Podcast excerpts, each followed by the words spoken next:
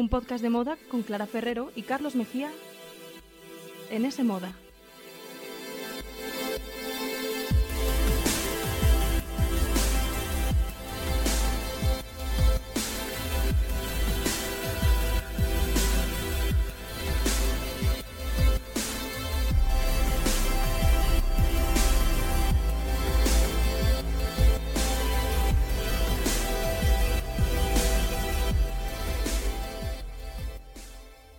Hola, ¿qué tal? Bienvenidos a un podcast de moda. El podcast que escuchas mientras haces cosas importantes o no, tú sabrás, aquí te queremos igual.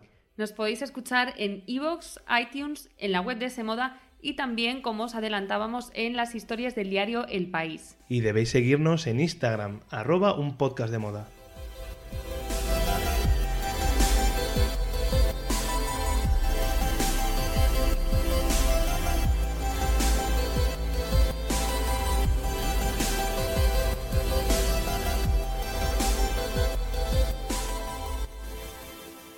Hoy estoy muy contento, especialmente contento porque toca hablar de cine. Hombre, tu temática Estoy en mi salsa, estás en tu salsa. Porque ya queda muy poco para que llegue este próximo 2 de febrero y que tenga lugar la 33 edición de los premios Goya en el Palacio de Exposiciones y Congresos de Sevilla. Pues fíjate que yo también estoy muy contenta porque aunque sea la noche del cine, también lo es de la moda. Mm. Porque al final, bueno, pues la alfombra roja se ha convertido en una de las más importantes del año y también de las más escrutadas. Y muchos de nuestros oyentes seguro que como yo se han preguntado qué hay detrás de cada uno de esos estilismos que vemos desfilar ante los fotógrafos. Pues sí, cómo se preparan, ¿no? Cómo las marcas ceden o no los vestidos, que, es. quién se encarga de conseguirlos, etcétera. Para contestar todas vuestras dudas, hoy contamos en un podcast de moda con Víctor Blanco, estilista español que este año se encargará de vestir a actrices como Silvia Abascal o a modelos como Nieves Álvarez en los premios Goya y que ya otros años ha vestido a numerosas celebrities. A día de hoy vive en Los Ángeles, le hemos hecho madrugar un poquito, y se ocupa de todas las apariciones de intérpretes tan importantes como Patricia Clarkson, la reciente ganadora del Globo de Oro por la serie de HBO Heridas Abiertas. Hola Víctor, gracias por estar con nosotros. ¿Qué tal estás? Hola, buenas noches para vosotros y buenos días para mí. Aquí son las 10 de la mañana, o sea que ya nervioso de que se acerque el fin de semana. Ya no queda nada, ya no queda nada de nada. Bueno, Víctor, cuéntanos un poco, ¿cómo se prepara un estilismo de cara a los Goya? ¿Cómo es ese proceso de decisión? ¿Eres tú quien elige el vestido o tienes en cuenta las opiniones de, de las actrices también? No, a ver, esto siempre es un, un poco un partnership, o sea, al fin y al cabo yo con mis clientas siempre somos un equipo. También cuenta que yo con Nieves llevo trabajando siete años, con Silvia Bascal también, entonces ya mm, la relación que tenemos ya, tanto ellas como yo, ya nos conocemos mutuamente muchísimo como para saber más o menos lo que, lo que tenemos pensado. ¿Son vestidos prestados por las marcas o también a veces se hacen cosas a medida para la cita? Pues mira, eh, aunque se hagan a medida, siempre es todo cedido. Porque, por ejemplo, los vestidos que van a llevar, pues eh, un- eh, el de Nieves es perfecto, o sea, no se le ha tenido que hacer nada. Ujú. Y el de Silvia, que como es las actrices, quieras o no, todas son diferentes, o sea, no son modelos como Nieves. Nieves mide un 80 y tiene unas medidas más o menos perfectas a, a cuanto llevar los mostrarios de, de un desfile. Pero en cambio las actrices, pues, o son más altas, o son más bajas, o son más, tienen otro tipo de curvas. Entonces, eh, Silvia, que es pequeñita y, y que es así como muy, muy frágil y demás, pues sí que le hemos tenido que hacer el vestido justo con sus medidas. Pero son vestidos que las firmas hacen gratis, ¿no? A cambio de visibilidad para este tipo de eventos. Bueno, es que son, son los vestidos que salen en el desfile. Realmente es que no, o sea, el- el- cuando veáis los vestidos, justo esos serán los que, los que se han hecho. Y como son de alta costura, realmente es que solo hay uno. Víctor, sueles trabajar también con firmas internacionales, pues por ejemplo como el ISAP. ¿Qué requisitos tiene que cumplir una actriz nacional pues para que este tipo de firmas se animen a prestarle sus diseños? Pues sobre todo se fijan mucho en, en la imagen de la, de la celebrity. Sobre todo, pues claro, Nieves es una imagen internacional y tiene una imagen súper limpia, es modelo, eh, está muy valorada por las marcas, entonces raramente una marca me va a decir que no para ella. Pero en el caso de actrices más anónimas, quizás más complicado, ¿no? Hombre, claro, yo me he encontrado casos de muchas actrices cuando yo vivía en España de decirme, ya, yo quiero un Elisa, o yo quiero un Chanel, o yo quiero un Vuitton. Pero claro, Esas marcas buscan unos perfiles muy, muy concretos. ¿Y cuáles crees que son los errores más comunes que se cometen bueno, pues cuando se vistan las actrices para este tipo de eventos, que luego despiertan siempre al día siguiente algunas críticas y demás? ¿Qué crees que hay que evitar? Pues hay que evitar ir disfrazada sobre todo. Si yo, una de las cosas por las que estoy muy contento con mi trabajo es porque realmente mis clientas se sienten cómodas y el, vestido no las lleva a ellas, sino que ellas saben lucir esos vestidos.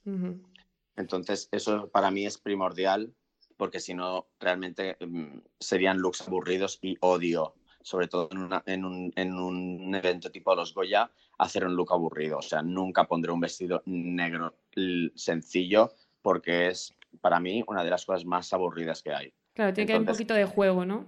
Claro, tiene que tener muchísima fuerza porque además es, la, la, alfombra roja más importante que tenemos en España, por lo cual tiene que ser, es el, es el único momento donde realmente a día de hoy yo puedo brillar como estilista porque yo ya no vivo allí, entonces las fashion parties con las que puedo trabajar con, mis dos clientes que tengo ahí, pero, pero aparte los Goya, que es el, como el colofón de, de todo el año, ¿no? Y, hablando ahora del colofón que, supone los Goya, ¿hay alguna diferencia entre hacer un estilismo en España y otro en Hollywood? Bueno, en Hollywood eh, hay mucha más gente opinando. Pues mira que en España somos, nos gusta opinar, ¿eh? Bueno, en España gusta opinar, pero realmente cuando, cuando trabajo con mis clientes allí, realmente queda todo más entre, entre nosotros. O sea, queda más entre ella y yo y como mucho le puede enseñar a algún amigo, alguna amiga o lo que sea, pero es más tú a tú. Aquí, claro, aquí hay publicistas, hay managers, hay agentes y todo el mundo pregunta y opina. Y claro, pues a veces han tenido que echar atrás vestidos porque aunque a mí me gustará mucho y a la clienta también, pues a lo mejor a la gente no le ha parecido correcto o lo que fuera. ¿Y, tú cómo vives ese día, ya cuando llega la gran gala? ¿Estás en casa nervioso o estás con ellas mientras se preparan? Pues en, España no puedo estar porque, por desgracia, claro, estoy a 9.000 kilómetros, pero yo ya, ya lo tengo todo organizado desde ayer. O sea que ahora ya puedo estar tranquilo. Ya puedes Estoy nervioso porque porque me pongo nervioso, porque es un momento muy importante y porque sobre todo, claro, son dos, dos mujeres que siempre tienen mucha repercusión en España, tanto Nieves como Silvia Bascal, siempre tienen muchísima repercusión. Claro, y a veces hay que hacer, me imagino, arreglos de última hora del vestido, este tipo de cosas, ¿no? Bueno, como la cosa es que yo vivo en, en Estados Unidos, pues tengo que intentar que todo ya esté perfecto para que no haya ningún last minute thing. Ya. Porque yo al día anterior me voy a poner a dormir, y cuando me levante, ellas ya se van a estar maquillando y demás. Claro, son nueve horas de diferencia. Entonces, no me puedo levantar y encontrarme 50 mensajes de ha pasado esto. Entonces, ya tengo que dejarlo todo súper bien atado todo para que no pase nada. Incluso hablar con el pelo, maquillaje, eh, mandar las ideas y demás, para que así no me encuentre con ninguna sorpresa. Claro, porque hacéis el todo, ¿no? No solamente el estilismo de ropa, sino también maquillaje, pelo, etcétera más que nada que les doy las, un poco las ideas de lo que me gustaría con el vestido. Entonces ellos ya, yo hablo pues con Nieves y con Silvia, les digo, oye, mira, ¿qué te parece estas ideas de pelo y de maquillaje? Entonces ellos comparten también conmigo las imágenes y llegamos a un, a, un look y entonces ya lo compartimos con los artistas para que luego pues puedan hacerlo. Victoria, estás ganando mucha repercusión gracias también a tu trabajo con Patricia Clarkson, como comentábamos. ¿Qué criterios crees que hay que tener en cuenta eh, para vestir a una mujer, bueno, pues de una edad más madura, ¿no? Pues mira, sobre todo que haya una conexión maravillosa entre los dos, como la hay, y sobre todo que es muy el tipo de mujer que a mí me gusta. A mí me gustan las mujeres que les gusta ser sexys, que les gusta ser femeninas, que les gusta ser elegantes. Y cuando se junta todos estos factores, pues a mí la verdad es que me da igual la edad. No, no la he visto pensando tiene 59 años, la he visto pensando en esa imagen que yo ya me he creado en mi cabeza del el evento con según qué tipo de vestido. Oye, y antes de despedirte, tengo mucha curiosidad porque soy muy fan de, ella. ¿Cómo conociste a Patricia Clarkson? ¿Cómo empezaste a, trabajar para ella? Pues hicimos un, editorial el año pasado, en mayo, para una revista y la verdad es que fueron como todo rodado. O sea, ella es musa de, Isabel Cochet, directora española, ha hecho Vicky Cristina Barcelona, o sea, ha estado muchas veces en Barcelona por trabajo. Su película del Goya el año pasado fue la que ganó a Mejor Película. Sí, la librería.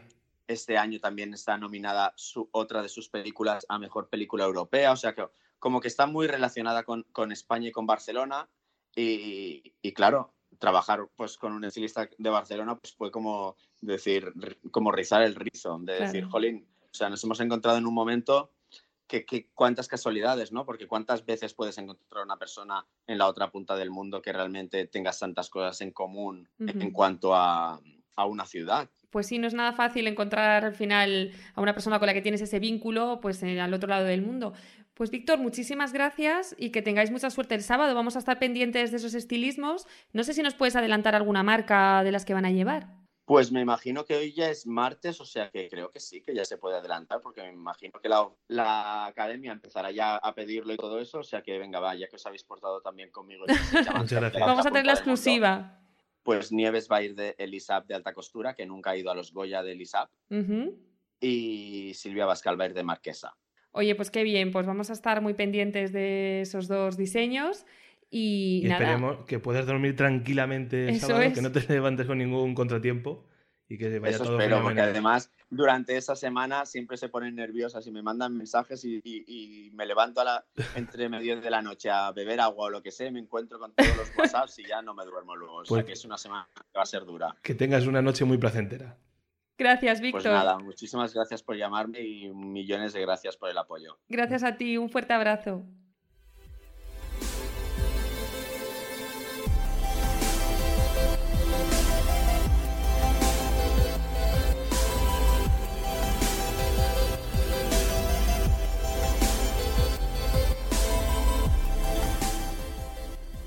Pues muchas gracias de nuevo a Víctor por atendernos. Además, en una semana en la que, bueno, que está la agenda llena de galas, Y más de en Estados Unidos. más en Estados Unidos. Él es uno de los estilistas de los Goya, junto a figuras míticas como el dúo de Paco Casado y José Juan, Ana Capel o Freddy Alonso. Son los más importantes, por así decirlo. Sí. Es muy interesante además lo que ha comentado sobre, bueno, que la exclusiva de que van a llevar Nieves Álvarez, Elisa App y Silvia Bascal Marquesa, porque siempre hay como una especie de debate, ¿no? Sobre si las actrices españolas deben elegir firmas internacionales o dar visibilidad a la moda española Sí. en la noche de- del cine español. Claro, siempre se dice que si ellas reivindican el cine español, deberían hacer lo propio con los diseñadores también nacionales. Pero bueno, esto es como todo. Pues por ejemplo, Penélope Cruz, que tiene un- como un contrato con Chanel, es embajadora de la marca, pues es probable que aparezca con un Chanel o también con un Ralph Lauren ruso, que suele llevar bastante, o un Versace, como hizo el año pasado. Y es complicado que figuras así pues apuesten por diseñadores nacionales.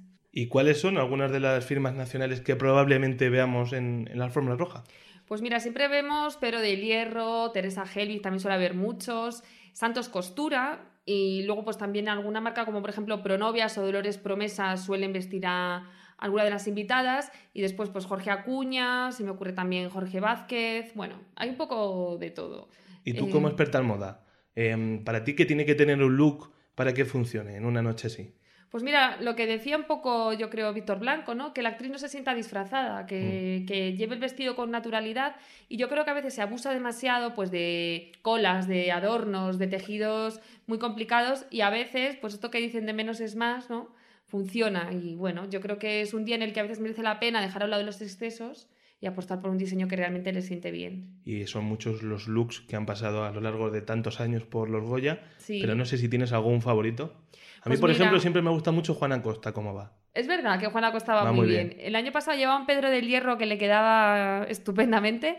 Y a mí me suelen gustar mucho también los del Pozo. Que estos a veces sí que son un poco complicados, esto se contradice con lo que he dicho, pero si la actriz lo sabe lucir y demás, pues queda muy bien en la alfombra roja.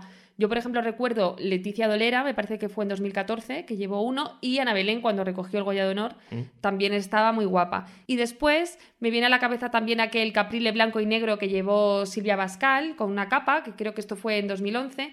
Y luego, pues los Teresa Helbig también suelen convencer bastante y siempre, siempre vemos unos cuantos. Ninguno de Penélope entre tus favoritos. Pues mira, con Penélope eh, me gusta mucho cómo va maquillada y ella tiene una presencia en la alfombra roja indudable. Pero yo creo que las, en los looks tiene que actualizarse un poquito. Siempre va con vestidos bastante similares. Sí que es verdad que tiene por ahí algún Chanel bastante chulo y luego yo también destacaría de ella el traje pantalón que se puso en 2001, que al final, bueno, ahora que se lleva mucho esto de no tirar siempre de vestido, vestido, vestido y apostar por algún pantalón, pues bueno, ella ya lo hizo antes. Pues repasado ya todo el universo de la alfombra roja, vamos con la gala, si te parece. Venga.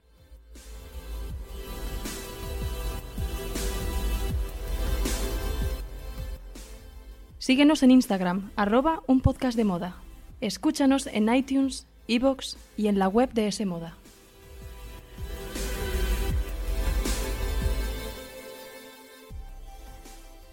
Pues como decíamos, este sábado se celebra la 33 edición de los premios Goya, que serán emitidos en la 1 de Televisión Española con Silvia Abril y Andreu Buenafuente como encargados de presentarla.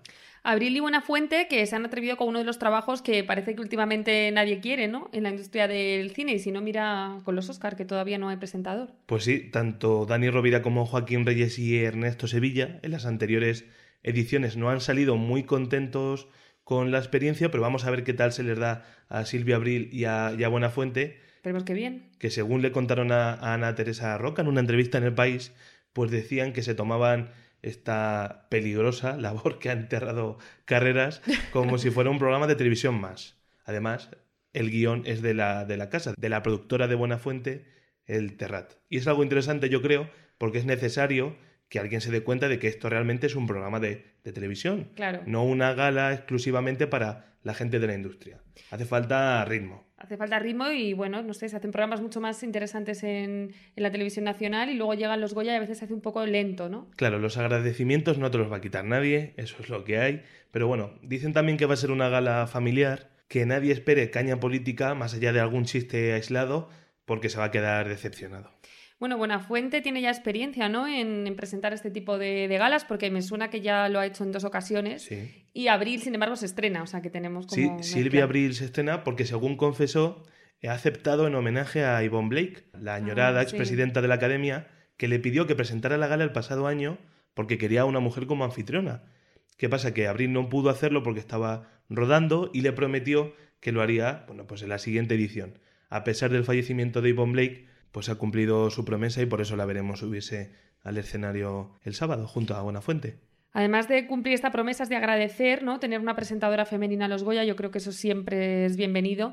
Y a mí lo que me ha llamado la atención es que se celebra en Sevilla. ¿Por qué es esto? Pues a mí me hizo mucha gracia lo que dijo Mariano Barroso, el director actual de, la Academia, que dijo que, los cineastas van donde se sienten queridos. Es la segunda vez que los premios del cine español abandonan la capital porque ya lo hicieron en el año 2000 para irse a, Barcelona. Más allá de la atracción económica, hay que decir que Sevilla es una ciudad que está haciendo una apuesta muy potente por el cine. Está apostando por ser escenario de todo tipo de rodajes y tiene una film commission muy potente. Desde Juego de Tronos hasta La Peste, con, con Alberto Rodríguez, que es el director de La Peste y de películas como La Isla Mínima y Grupo 7, como El Abanderado del, cine andaluz del nuevo milenio, hay que decir que es una ciudad cada vez más importante en el panorama cinematográfico español. Entonces tiene todo el sentido que los Goya se celebren allí. Richard Gere, por ejemplo, y Elena Naya también acaban de rodar una serie para la BBC en, en la capital hisparense. También tienen un festival de cine europeo cada vez más prestigioso acogieron los premios del cine europeo hace unos meses. Bueno, le has buscado un montón de razones para justificar más allá de, pasar por caja, ¿no? No, bueno, tiene bastante sentido y a mí me parece bien. Yo soy un poco descentralizador también. Sí, es verdad y creo que... es interesante. Hay que salir de Madrid. Lo que no sabemos es si esta mudanza se notará en una menor asistencia de estrellas, claro, pero vamos. Suponemos que el presupuesto de la academia para la ceremonia ya habrá previsto, ¿no? Una partida extra en el epígrafe de transportes, ¿no? Ya mismo vemos a a todos los coches y autobuses yéndose para, para Sevilla. Pues mira, yo también me lo he preparado y he buscado información y he visto que Sevilla, además de acoger la gala el sábado, tiene también como una serie de eventos a lo largo de toda la semana, que yo creo que esto también le da un poco de empaque, ¿no? Y lo hace más interesante. Y he visto que tienen pues exposiciones, mesas redondas, eh, proyecciones especiales y que incluso pues monumentos emblemáticos de la ciudad, pues como la Torre del Oro o como la Muralla de la Macarena van a tener ese día o esta semana, mejor dicho, una iluminación especial. Pues sí, porque Sevilla ya sabes que tiene un color especial. Entonces, pues es el cinematográfico. Bueno, pero qué chiste has preparado, bueno. Carlos. Madre No, pero mía. sí estoy de acuerdo que es interesante eso de trascender Sí. de una ceremonia de premios a un evento mm, semanal, ¿no? Le da más magnitud, casi como si fuera una final de la Champions, ¿no? No sé si Es tendrá evento- tanta audiencia, bueno, Carlos. que lo nota pero- toda la ciudad durante varios Sí, días. sí, sí, a eso me refiero. Sí, sí. Bueno, y sé que te has traído algunos consejos para Silvia Abril y para Buenafuente. Así que, bueno, por si nos estuvieran escuchando, ¿tú qué les dirías? Pues si yo tengo unas ¿Qué, recomendaciones, somos aquí, ¿no? ya que nos pueden escuchar en el país también. Claro que sí. Digo, mira, por si acaso pon, le dan al play. Eso. Tengo unas recomendaciones sobre la gala para que no sea un auténtico rollazo, sobre todo para aquellos que la vamos a ver en el sofá, porque claro, la academia sigue sin invitarnos, no sé por qué, qué ha pasado. Pues- Pero ya estamos diciendo que nos encanta Sevilla, por favor, llévenos. Oye, pues tendríamos que hacer un podcast allí en directo, ¿no? Hablando Bueno, con los implicados. Claro que sí. Ya lo eh, estoy bueno, viendo. 2020, un podcast de moda a Sevilla o a donde toque. Entonces, tengo unas recomendaciones. La primera es, atención, que es muy innovadora, que empiece antes. Vamos a empezar por lo básico, Pues ¿no? es En serio, verdad. lo digo en serio. Es sábado. No estás luchando contra los experimentos de, del hormiguero de Pablo Motos. ¿Por qué no empiezas a las 9, por ejemplo, como la Champions? Mira, ahora que hablábamos de ella. Eso es, Que no es le va verdad. mal de audiencia. Y así ya vas dando algunos premios. La gente que, que oye, que se enganche cuando quiera. Sí, Los porque se Oscar, hace muy tarde. los Oscar empiezan a las 5 de la tarde, hora de Los Ángeles, ¿eh? Mm. Atención al dato. Que en España eso de hacer las cosas pronto no va con nosotros, que aquí somos muy de acostarnos tarde y entonces pues... Y claro, y ahí viene mi segunda sugerencia. Vale, empiezas a las 10, pero por lo menos atiende la alfombra roja como se merece. Pues sí. Porque es otra cosa igual. Eh, la alfombra roja, nos guste o no, es casi ya mm, tan importante, tan mediática como los propios premios. Esto es así. No hay que ponerse puristas, pasan todas las galas. Sí, Son total. espectáculos televisivos, como hemos dicho. Pues ya que estamos viendo llegar en España directo o en el programa que sea a las actrices, a los actores a la alfombra roja, que no nos corten una hora para el telediario cuando ya estamos calientes, Pues porque sí, vamos, nos corta porque el rollo te saca total. totalmente de la ceremonia. Es Claro. como que te pones a otra cosa, a la actualidad, noticias además que a veces pues, son muy desagradables y luego como que cuesta reconectar con la gala, ¿no? Y con Claro, algo más vuelvo al lúdico. fútbol, hacen un un 15 minutos de telediario en el descanso, pues esto debería ser igual. O sea, el modelo de fútbol es aplicable a los Goya yo creo que totalmente, sí, ¿no? porque es- son grandes eventos y son en directo y hay Vale. que hacerlo así, pienso yo. Vale. ¿Qué otra, más otra cosa que también no pienso en el fútbol, que mejor sin actuaciones musicales. bueno, me acuerdo una de Miguel Poveda a las tantas de la mañana hace un par de años, en la gala de hace eh, dos o tres años creo que fue, que faltaban tres premios por entregar y madre mía. Ahí me maté yo. El pobre estaba cantando flamenco súper bien, como siempre, pero no era el momento. Bueno, y de los números musicales que han perpetrado los actores de nuestro cine, Bueno, ahí está ese rap de resines, mejor no hablamos. Entonces, Para no la dormir, música para para, no dormir. los Grammy, señores. y para el Super Bowl, ahí sí, ahí es un Ahí evento también, deportivo que encaja, eso sí. Sí. pero para los Goya es verdad que nunca, nunca aciertan. Y por cierto, también eh, los entregadores, los actores que van a entregar premios, por favor, guionistas, no les pongáis chistes. Eh, muchos de ellos no son graciosos. Y segundo, la mayoría no llevan gafas y no leen el teleprompter, que pasa luego un montón. No se, no funciona, no tienen química. Estás muy hater, ¿eh? Estás no, muy hater. estoy intentando ayudar al Pero cine que sí, español, que es que es mi labor. que tienes razón, que tienes Oye, razón. Y que le ¿Y qué saquen partido para dar varios premios también. Porque, claro, Vale. oye, pues si presentas a Alex González y a Iva Book, pues que den mejor guion adaptado y mejor guion original y tiene un poco más Pues de ritmo. sí, no hay que sacar a 200 personas. Ya que los tienes allí y que además han vestido para la ocasión, que ya hemos visto que no es fácil, ¿no? Que es todo un proceso, pues es verdad que... ¿Y tienes algún apunte más ya para, Y nada. para terminar? Y Último ya, consejo. El último, por favor, esto también lo pido, que pongan en mute, vamos, que quiten el sonido del patio de butacas en el In Memoriam. Ah, jo, es que esto es verdad que... Es que esto siempre es muy Sí. feo todos los años, Sí. ovaciones para unos sí y otros para otros no. Que es verdad que hay personajes muy importantes que son conocidos por todos, pero hombre, ni la muerte nos hace iguales. Ya, es verdad Mejor que... una música de fondo, la típica Sí, de ascensor. Algo y- elegante, y pero no, está bonito, no está bonito eso de los, eh, la comparación de aplausos. Bueno, pues venga, si te parece ya con estos consejos claros, vamos con la quiniela. ¿Qué ha pasado? Hay unas grabaciones.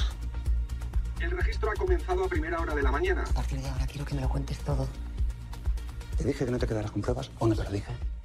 ¿Con quién has hablado de lo nuestro? El problema es tu puta incontinencia verbal, joder.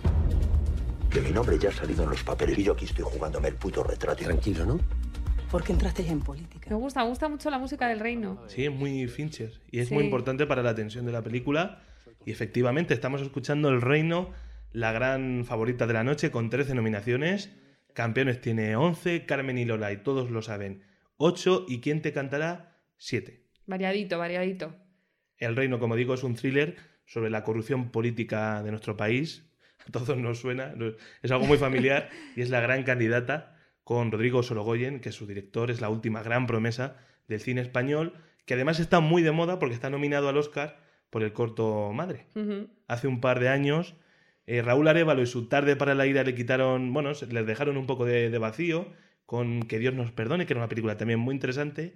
Y yo creo que esta va a ser la noche de Sorogoyen, seguro. Ojalá que sí, porque a mí el reino me gustó mucho, la verdad. Pero cuidado, que los Goya deparan sorpresas en muchas ocasiones, como el pasado año, que yo no me esperaba que la librería Isabel Coiset eh, se llevarán el premio gordo. Sí, pero bueno, yo creo que este año, que además ha estado tan marcado por la situación política, ¿no? Yo creo que le pega todo que gane el reino. Al celebrarse en Sevilla, mi pregunta es, bueno, que vamos a ver si vemos o no alguna alusión al reciente pacto en la Junta de Andalucía con Vox por parte de algún nominado. No me extrañaría. A mí tampoco, yo creo que algo se colará. Y en cuanto a los actores, previsiones, quinielas. Pues mira, Antonio de la Torre, mejor actor, Luis Zaera, mejor actor de reparto, Ana Castillo, mejor actriz de reparto, parecen bastante seguros. Joder, lo tienes claro. ¿eh? Claro, va a decir el oyente, ¿para qué voy a ver la gala? No, eh, probablemente me equivoque, que nadie se preocupe. Hombre, pues verán la gala por lo menos para disfrutar de los números musicales, que aunque digamos que no, para, para estar... ver a Resines rapeando, efectivamente, con Arcano.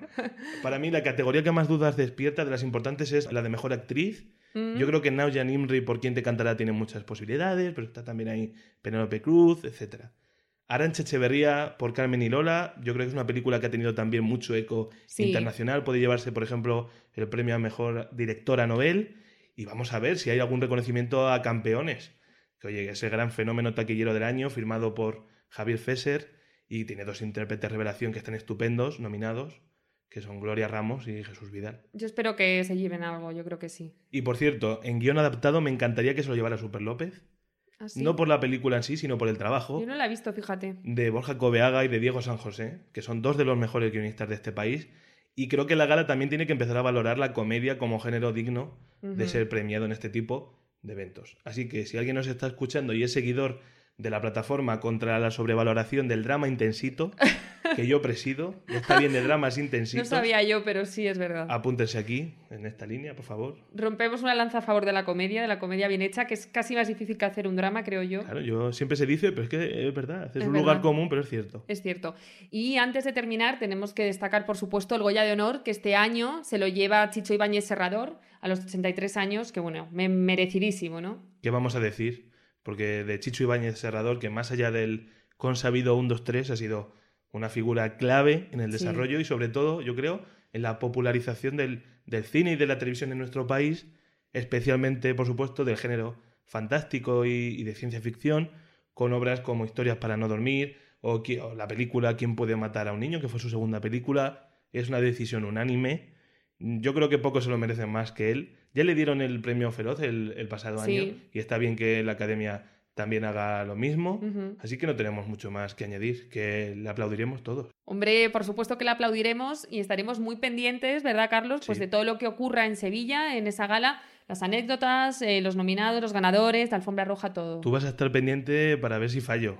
Yo sí. Es muy vengativa. Te voy a hacer que apuntes toda la quiniela por escrito y la firmes y después pues te daré caña con todos los eh, errores que tengas, que eres el experto de un podcast de moda en cine y no puedes fallar. No voy a fallar ni uno. ¿No? Lo tengo claro. bueno, pues el domingo lo comprobaremos porque además tenemos una nueva cita, habrá un nuevo podcast contando todo eso que ocurra, así que por favor no faltéis. Hasta luego. S Moda, tu revista de tendencias, el tercer sábado de cada mes, gratis, con el país.